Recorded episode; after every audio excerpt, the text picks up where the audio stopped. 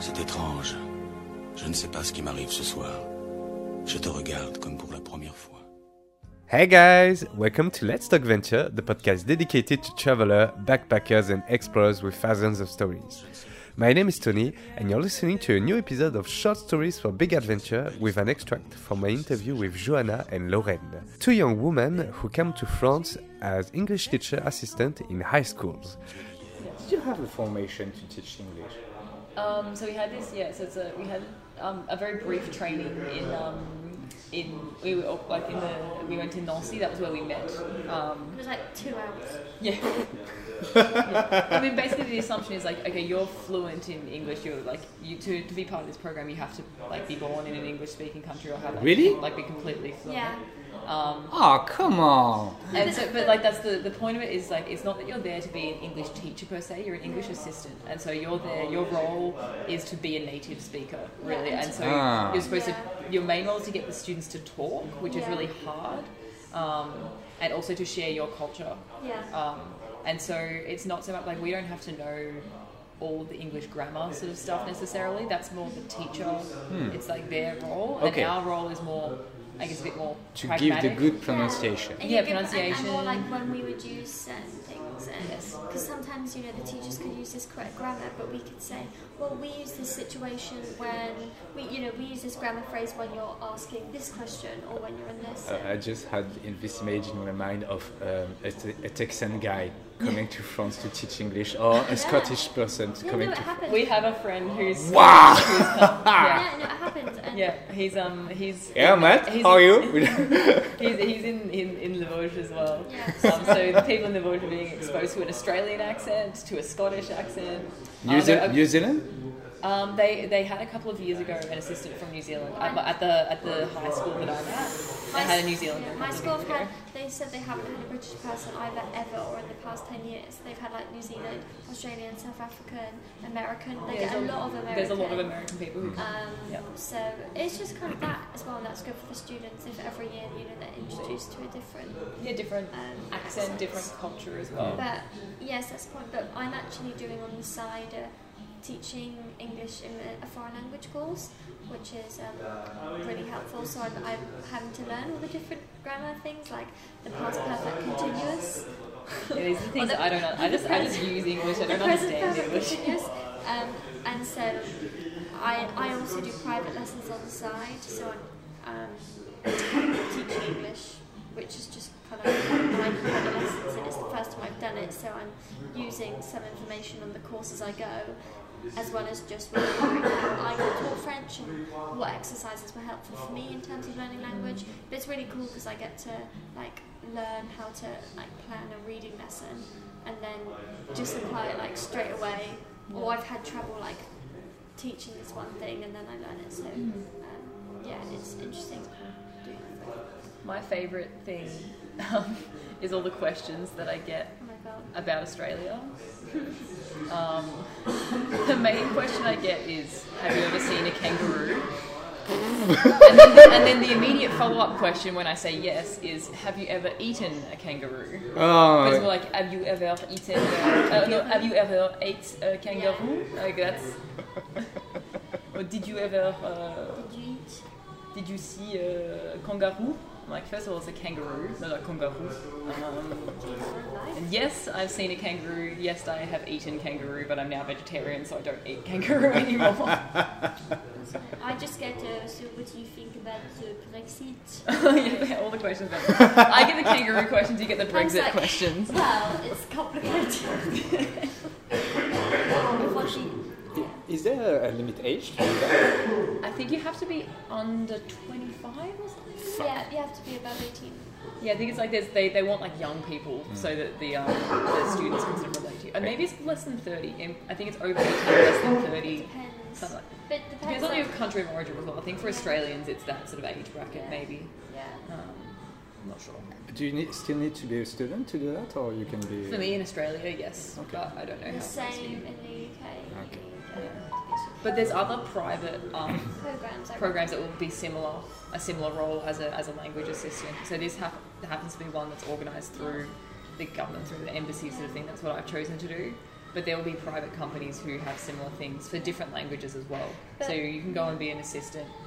Um, you could be a French sis- assistant in Australia, for example. Yeah, or like in England, which would probably, I don't know, be more beneficial because you, s- uh, you're still then in the country practicing English, but you're bringing that Frenchness as well. Yeah, some Frenchness. Yeah, because you, you're like, so I don't know if that, if the reason why you wanted to do it was to practice English, the best way is to probably be in the country and teach Definitely. French. Because yeah, because sometimes like the teachers normally have a they have a good level of English, but they're just sometimes like will mispronounce something or just like miss the I contextual knowledge or just the syntax. or It, it just reminds me of uh, a foreign, uh, a former uh, flatmate that I Mhm. have in, in China. Yeah. She was from Spain and she had some French classes, but in Belgium. And so every time she was trying to speak French, she, speak, uh, she spoke French with a Belgian accent saying Bonjour, je m'appelle Marta. Am. So my French teachers over the years um, have come from various different backgrounds. Yeah. So it's taken a while to sort of work out where, like, what my French accent sort of should sound like. Because my first French teacher was Australian.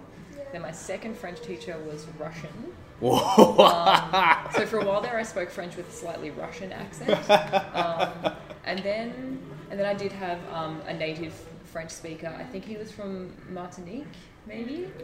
Um, but then and then I had another. I had I had a British guy. Um, and then it was when I got to university that I like had my first French teacher who was from like like from mainland oh, France. there wasn't a, uh, a Canadian French teacher. No, no. But my most recent French teacher was from the US, um, and so he like his French was very good, but he kind of spoke French with a bit of a, like an American accent, and so that kind of basically sounded like Quebecois.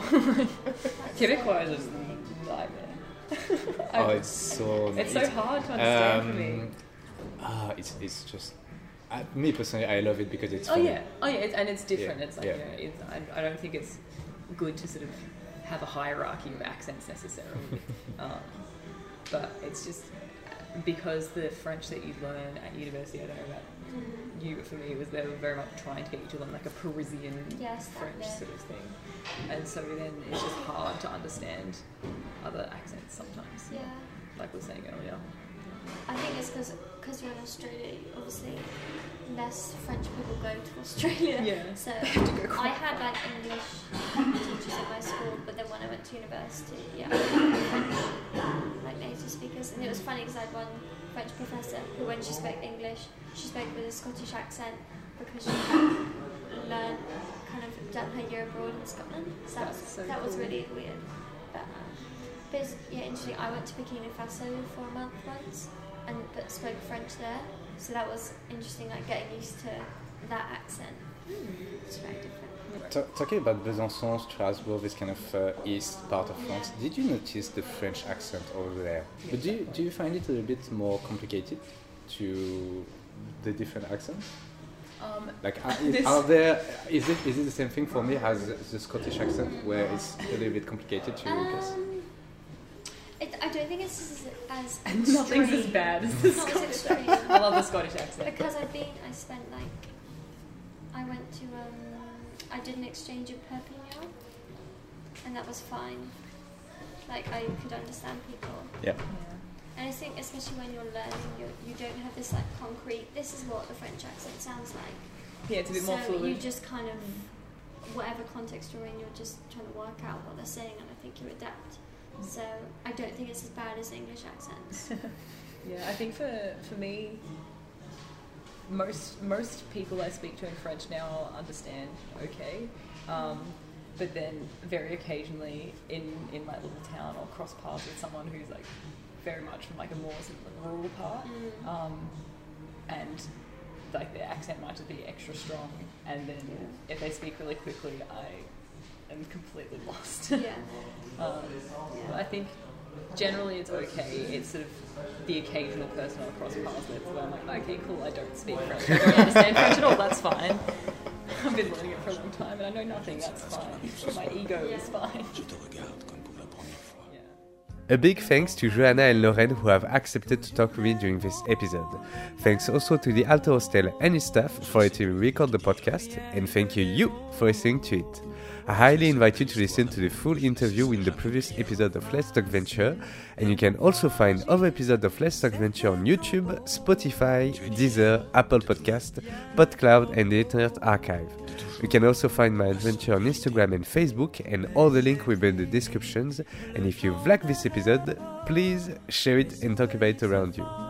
Don't forget to subscribe, leave a thumbs up and 5 stars, and I see you next Monday.